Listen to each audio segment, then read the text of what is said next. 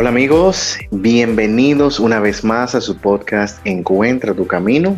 En esta ocasión tenemos un episodio o un bonus eh, de preguntas y respuestas. Realmente este es el segundo episodio de preguntas y respuestas que hacemos porque siempre estamos en búsqueda de preguntas, inquietudes de parte de ustedes, nuestro público, y queremos sacar este momentito para poder responderles eh, las preguntas que entendemos que son más relevantes y que podría ayudar a la mayor cantidad de personas. Como siempre, aquí tengo a mi compañera Stephanie. Hola Stephanie. Hola, hola. y hoy tenemos unas preguntas que entendemos que son bien interesantes Exactamente. Como saben, hemos venido promoviendo la serie de las personalidades y a raíz de esas series que han surgido estas preguntas eh, sobre los temperamentos que hemos compartido, los cuatro básicos y nada, han surgido eh, en verdad muchas preguntas interesantes e inquietudes que hasta nosotros mismos nos dan sorprendido, como que wow, pero en su momento yo no me hice esa pregunta. bastante, bastante. Realmente eh, el nivel de atención que han tenido las personas realmente es sorprendente y, nosotros más que encantados estamos de ver que, cuáles podemos responder. Obviamente no tenemos tiempo para responderla todas, pero no permitan que eso lo desmotive, sino que por favor sigan enviando esas preguntas que eventualmente se la vamos a responder, ya sea aquí en el episodio o vía eh, DM directamente, usted va a recibir respuesta, no se preocupe. Así es, o por el canal por donde la envíen. Exactamente. Entonces, vamos con la primera pregunta, ¿no? Oh, pero inmediatamente, un momento. bueno, la pregunta dice así: eh, Nos escribió una persona que se identifica con el temperamento melancólico y fue a raíz. fue a raíz de un meme que subimos a las redes eh, diciendo que mm, el meme dice así, cuando te dicen que respondes cortante, pero tú sientes que respondes normal. cuando yo leí ese meme, yo me exploté de la risa porque yo dije, wow, pero eso soy yo.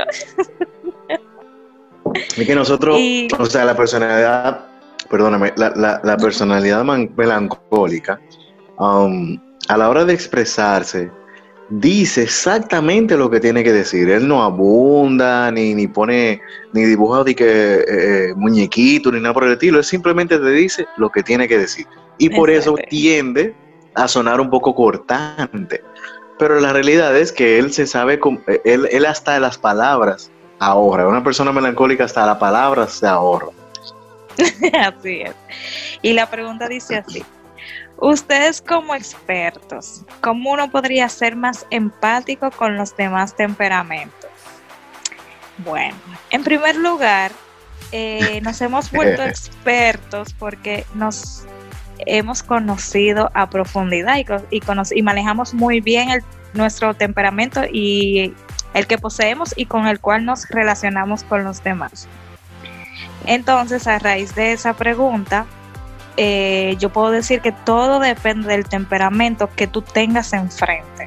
Es decir, si tú estás frente a una persona sanguínea, eh, ¿cómo tú podrías ser más empático con un sanguíneo? Bueno, no asumiendo eh, ni tomando las cosas tan, tan en serio y tan a lo personal, ya que a los sanguíneos les gusta ser el centro de atención.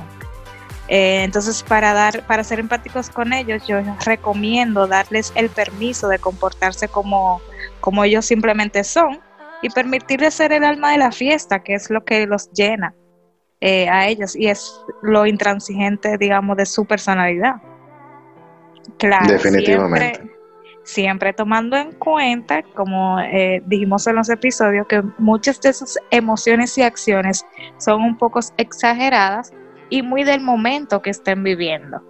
No es que usted todo eh, se lo va a tomar de que de broma, pero tampoco todo se lo va a tomar de serio. Es como, yo diría como ponerle un termómetro al, al, ambiente en que se está desenvolviendo el sanguíneo. Para usted saber, ah, bueno, mira, él está muy emocionado, esa alegría está como que muy...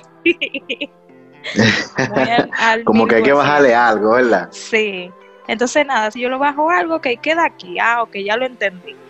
Es como algo así. si estás frente a un colérico, entonces ofrécele siempre la posición de liderazgo, que es lo que al final de cuentas ellos buscan. Permíteles dirigir y tomar y toma sus sugerencias en cuenta. Eh, de igual forma, reconoce siempre que puedas y a cada momento el trabajo que ellos realicen y el estar siempre dispuestos a hacer algo el, el colérico normalmente no es emocional para nada y yo creo que también por eso algunas veces el melancólico y el colérico chocan, porque al ser los dos tan neutros en ciertos momentos, eh, como que chocan. Entonces, si usted siendo melancólico reconoce a un colérico, pues simplemente para crear empatía, la mejor forma es permitirle dirigir ciertas tareas o ciertas cosas que usted entienda que esa persona es buena y reconocer su buen trabajo siempre. Eh, si, ves, si ves algún tipo de error, pues corregirlo desde el amor, sabiendo que él siempre estará dispuesto a hacer un buen trabajo las veces que sean necesarias. Ojo, ojo. Desde el amor, desde el amor. ¿Escucharon esa partecita? O sea, no es que usted se va a poner a acribillar a esa persona diciéndole y recalcándole el error que cometió sino que recuerden siempre mantener una actitud de mejora, una actitud de que queremos que las cosas se hagan. Entonces, cuando tú hagas esa corrección desde el amor, vas a sugerir cambios. No, no nada de exigir ni nada por el estilo, sino sugerir cambios porque, y, dar a entender que la, la intención es que las cosas se logren. Exactamente, porque muchas veces los melancólicos cuando queremos corregir, juzgamos eh, mucho. Entonces hay que tratar de quitar ese martillo, quitarnos ese martillo de la mano y simplemente desde el amor hacerle ver, mira, no, yo creo que la mejor forma de hacerlo es esta o aquella. Si estás frente a un flemático, lo primero que debes hacer es ayudarlo a ganar confianza. O sea, para tú crear empatía con un flemático, tú debes hacerlo sentir cómodo en el ambiente donde él esté. Y la mejor forma es, tú como melancólico sabes que te cuesta abrirte con los demás. El flemático es la persona ideal para tú empezar a abrirte con las demás personas.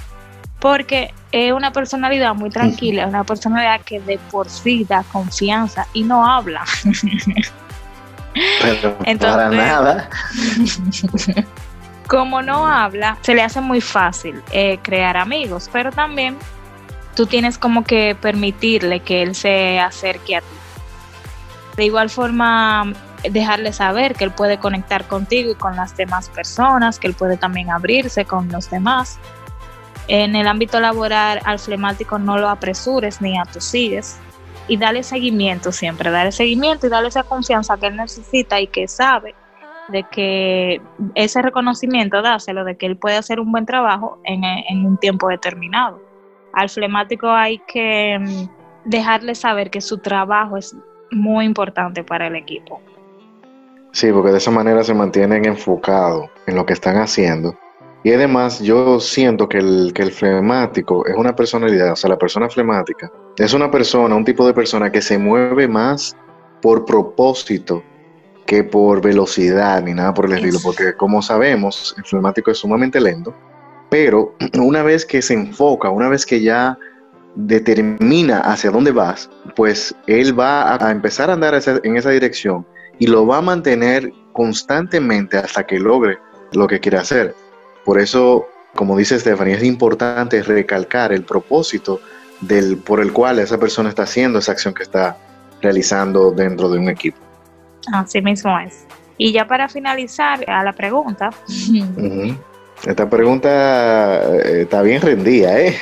Sí, no, y yo creo que abarca todas las demás. Resume eh, eh, todas las demás. Literalmente. Y ya, y tú como melancólico, entonces intenta abrirte un poco más a las demás personas. Dales el permiso de que entren en tu zona de confort y no los analices tanto. Por ejemplo, al sanguíneo sonríele, al flemático dale confianza, y permítele entrar en tu zona, al colérico dale la posición de liderazgo y no trates de competir con él. Y si estás frente a otro melancólico, ceden algunas cosas. Eh, si algo yo aprendí en este ambiente de crecimiento es que el que está en mayor crecimiento es el que siempre va a tener la obligación de ceder y de dar el ejemplo. Así es, y al igual que la persona que esté practicando el liderazgo, el líder siempre va a ceder. El primero que cede es el que tiene mayor conciencia del liderazgo o el mayor crecimiento, así mismo como acaba de, de explicar Stephanie. Otra cosa que también quería mencionar con relación al colérico, y el colérico enfrente a un melancólico y viceversa, es que como los coléricos no son para nada empáticos, o sea, no muestran emoción, y los melancólicos sí somos muy susceptibles a la comunicación, a las palabras. Eh, por eso es que si se enfrentan podría haber problemas. Porque al, colérico ser una persona para nada empático y dice las cosas así, muy directa, a veces de manera tosca, ¿verdad? El melancólico puede sentirse eh, ofendido, puede herirse, puede sentirse mal por la forma en que el colérico se comunica. Pero obviamente esas situaciones ocurren cuando al, eh, el melancólico no le cede el espacio de liderazgo al, colérico y quiere estar tratando de perfeccionar los procesos y las acciones. Y el colérico lo que entiende a su vez es que el melancólico está poniendo trabas, porque el, el, colérico lo que quiere avanzar, no le importa cómo, es lo que quiere avanzar. Y el melancólico quiere que todo se haga a la perfección y si no está perfecto no se avanza. Y por eso que viene eh, ese choque entre, entre esas dos personalidades. Eh, ¿Tú tienes alguna otra pregunta? No, por ahí. Muy bien, aquí aparece otra preguntita que es muy interesante y dice, aparte del libro de las personalidades, me imagino que se está refiriendo a su personalidad de Florence Lee Tower, me preguntan, ¿qué otro libro recomiendan para conocer y trabajar fortalezas y debilidades propias? Bueno, mira, yo puedo recomendar otro libro, no necesariamente habla de las personalidades, sin embargo, toca algunas de las características de diferentes personalidades.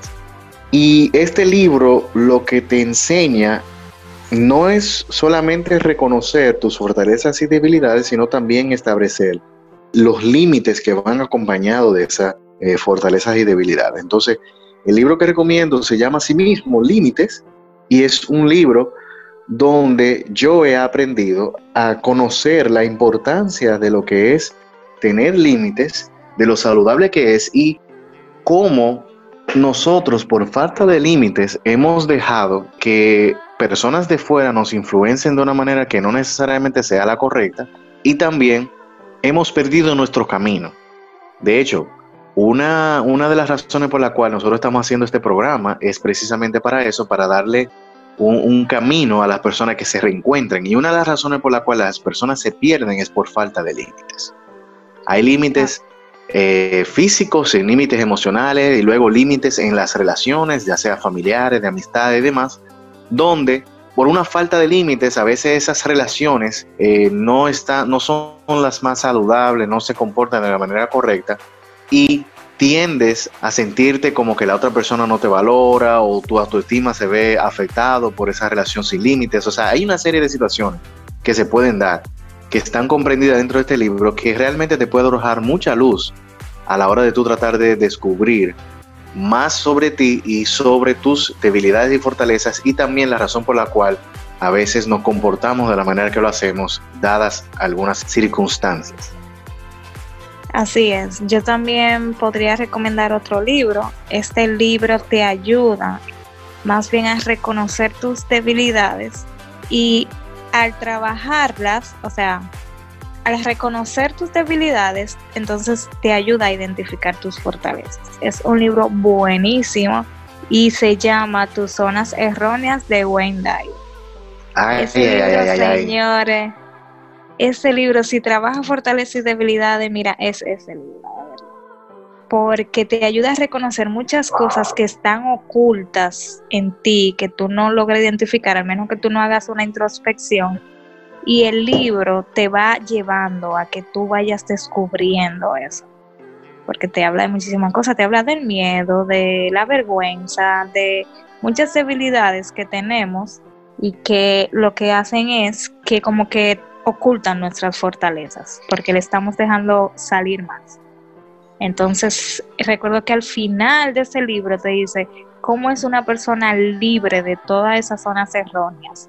Y describe una persona que cuando tú lees, tú, dije, tú dices, wow, esa es la persona que yo quiero ser. De verdad que es súper interesante. Sinceramente, eso es un libro de consulta. Eso no es un libro para leerlo una sola vez, señores. Eso es un libro para leerlo cada cierto tiempo. porque constantemente necesitamos que nos recuerden toda esa información que está contenida en ese libro. O sea, con eso es un libro totalmente recomendado para poder conocer nuestras debilidades y nuestras fortalezas. Vamos a ver si hay alguna otra preguntita por acá. Muy bien, aquí tengo otra preguntita y dice acá, yo hice el test y salí colérico y mi esposo melancólico. ¿Cómo no morir en el intento cuando tenemos diferencias de opinión? Ay, ay, ay. bueno, yo creo que hablamos un poco de eso en la primera pregunta. Ok, lo primero es reconocer ambas partes, reconocer cuál es su tipo de temperamento. Ya la persona que hizo el test se dio cuenta de que es colérica. Bueno, ya tú le llevas ventaja a tu pareja y aparte que le llevas ventajas, tienes la mayor responsabilidad, porque ya tú tienes el conocimiento y él no. Entonces, como tú tienes el conocimiento, tú con ese conocimiento tú no vas a ir a juzgarlo, no, tú lo que vas a hacer es, ok, yo debo autoevaluarme y ver qué cosas yo puedo cambiar en mí para no chocar tanto con la personalidad colérica de mi esposo o de mi pareja o de mi amiga, de mi madre, como sea, o de mi relación laboral. O sea, como sea el caso. Exacto. Entonces, como ya tú tienes la información en la mano, tú eres la responsable de hacer que esa situación cambie. Ya tú identificaste que esa persona es colérica, bueno, no voy a ponerme a la defensiva con él, como dijimos hace un momento, voy a cederle la posición de liderazgo, pero también con mi ejemplo voy a mostrarle que las cosas pueden ser diferentes entre nosotros, voy a mostrarle sutilmente la información que yo tengo para que él también se conecte a la misma. Y si ya es una relación de pareja, entiendo debe haber la confianza para hablar y decirles, mira, yo me topé con esta información, a mí me pareció buenísima, fantástica, no te estoy diciendo que te la leas, pero si en algún momento te gustaría saber y entender lo que yo he aprendido, mira, te dejo este libro, pero es como de una forma sutil y desde, desde el amor, nuevamente, hacerle llegar la información. Pero no es para que pensando en que, ah, ya yo le voy a dar el libro para que él cambie, no. La que tiene la responsabilidad de cambiar eres tú, porque es que nadie cambia a otra persona. La otra persona tiene que tener la disposición de, querer hacerlo en su vida. Y yo te aseguro, mira, 100% que si tú pones el ejemplo, si, si tú comienzas a ver las cosas desde una perspectiva diferente, oye, la otra persona se va a dar cuenta y o te pregunta o también comienza a cambiar sin darse cuenta. Comienza a relacionarse de una forma diferente contigo porque ya tú empezaste a relacionarte diferente con él. Realmente yo entiendo que esa respuesta está más que suficiente para esa pregunta. Espero que esa respuesta haya satisfecho a la persona que hizo la pregunta y si no, pues entonces nos puede escribir vía nuestras eh, redes sociales, pues déjenos saber si tiene alguna otra inquietud. Y lo mismo va para todos ustedes, o sea, si tiene alguna otra inquietud con, eh, con la serie de las personalidades o con cualquier otro episodio que haya escuchado anteriormente, les exhortamos que por favor a través de nuestras redes sociales, cualquiera de ellas, eh, por favor escríbanos y déjenos saber su inquietud, déjenos saber su interrogante y nosotros con mucho gusto se la vamos a responder, ya sea a través de un, otro episodio de preguntas y respuestas o directamente a través de la vía que usted se comunique con nosotros. Eh, así mismo es, entonces pues nada, chicos, recuerden seguirnos en nuestras redes sociales, arroba encuentra tu camino con cero al final. En la biografía ahí tenemos el link donde pueden escuchar todos los episodios y lo que hemos venido hablando. Y nada, no se pierdan en una próxima ocasión la sección de preguntas y respuestas de su podcast Encuentra tu camino. Hasta la próxima, mi gente.